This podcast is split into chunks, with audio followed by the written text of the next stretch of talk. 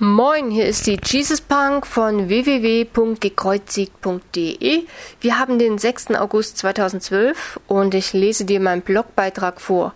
Der heißt Beten, mehr Last als Lust, Teil 1. Wenn ich das Wörtchen Beten bei Google eingebe, dann bekomme ich ungefähr 8.810.000 Ergebnisse.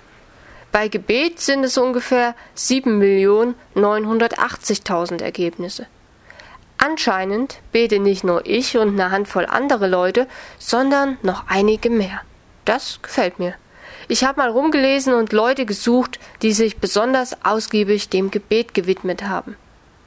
Da hätten wir den Bischof Andrews, der ist gestorben 1662, also schon lang, lang her, aber der hat fünf Stunden am Tag gebetet.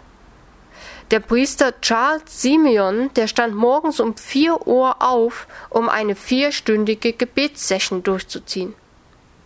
Vielleicht hast du auch schon mal von den schlaflosen Nonnen gehört. Die gibt's auch heute noch. Und die beten in Schichten, Tag und Nacht, 24 Stunden, sieben Tage in der Woche. Martin Luther, der betete zwei bis drei Stunden täglich und war der Meinung, dass Beten für einen Christen so selbstverständlich sein sollte, wie für einen Schuster das Schuhe machen oder für einen Schneider das Nähen. So weit, so gut. Mal zu dir. Wie oft betest du? Täglich? Und wie lange? So fünf bis zehn Minuten und immer mal zwischendrin? Aha. Und befriedigt dich das Beten? Manchmal ja, aber eigentlich nicht so okay. Spürst du, dass Gott da ist, wenn du betest? Manchmal schon, aber nicht immer. Der Autor Philipp Yankee, der schrieb in seinem Buch Beten von einer Internetumfrage, die sein Verleger gemacht hat. Und dabei kam heraus, dass von 637 Personen nur 23 mit ihrem Gebetsleben zufrieden waren. Hallöchen? Was ist denn da bitte los? Ich werde unten im Blogartikel mal eine Umfrage dranhängen und fragen, ob ihr mit eurem Gebetsleben zufrieden seid. Wahrscheinlich kommen ähnliche Ergebnisse raus. Oder was ganz anderes. Hier treffen sich schließlich nur die Profi-Christen und Hardcore-Beter und die krassesten Gotterleber aber mal Butter bei den Fischen. Wie kann das denn sein, dass Beten ja eigentlich für jeden Christen eine wichtige Sache ist oder sein sollte, aber die persönliche Erfahrung mit Gebet eher irgendwie zwischen Keller- und Erdgeschossniveau rumkreucht? Wieso kniete Luther zwei bis drei Stunden täglich vor Gott und hatte wunde Knie, während die meisten von uns nach zehn Minuten Beten im Gottesdienst nervös auf dem Stuhl rumrutschen und nicht mehr stillsitzen können? Gebet ist so eine wichtige und krasse Angelegenheit. Es ist die Kontaktaufnahme zu Gott. Gott, der Meister, der diese Welt und dich und mich geschaffen hat. Gebet heißt Gespräch mit Gott. Doch wieso wird Gebet für viele Menschen immer mehr zur Last? Was ist da los? Fortschritt in Wissenschaft und Technik. Ja, das könnte ein Grund sein. Ich vermute, vor 200 Jahren beteten die Bauern wie blöd zu Gott, als sie zum Himmel guckten und es furztrocken war. Sie beteten für Regen und für reiche Ernte. Heute verbringen sie ihre Zeit mit Recherchieren im Internet, studieren Wetterkarten, legen Bewässerungskanäle an und präparieren die Wolken mit Silberjudit. Klar, die moderne Wissenschaft und Technik kann ungemein hilfreich und auch sinnvoll sein.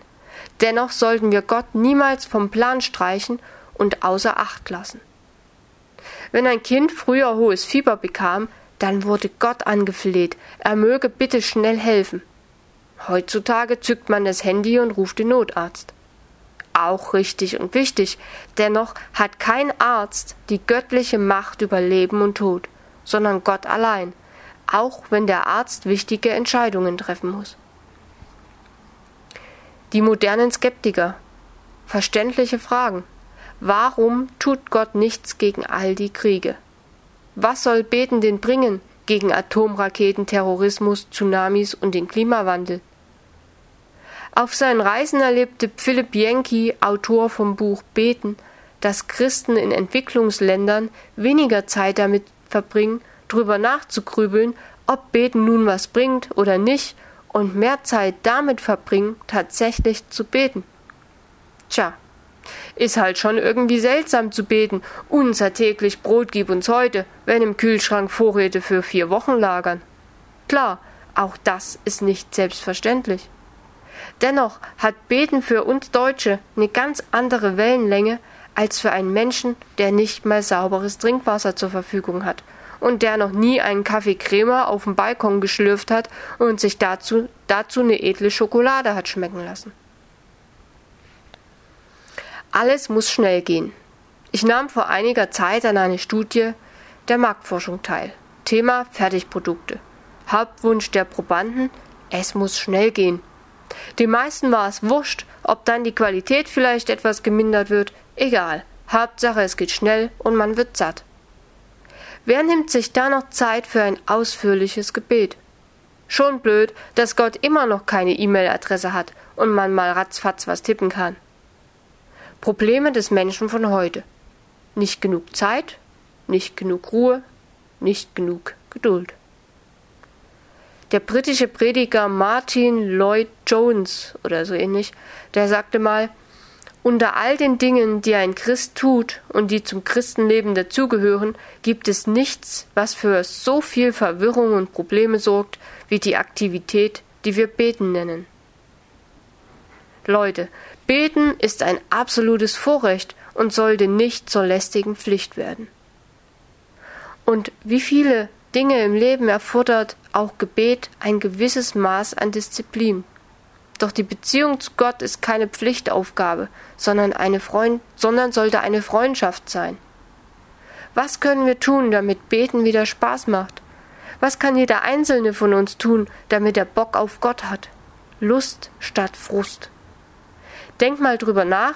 Ich wünsche dir fetten Segen. Bis zum nächsten Mal, deine Jesus Punk.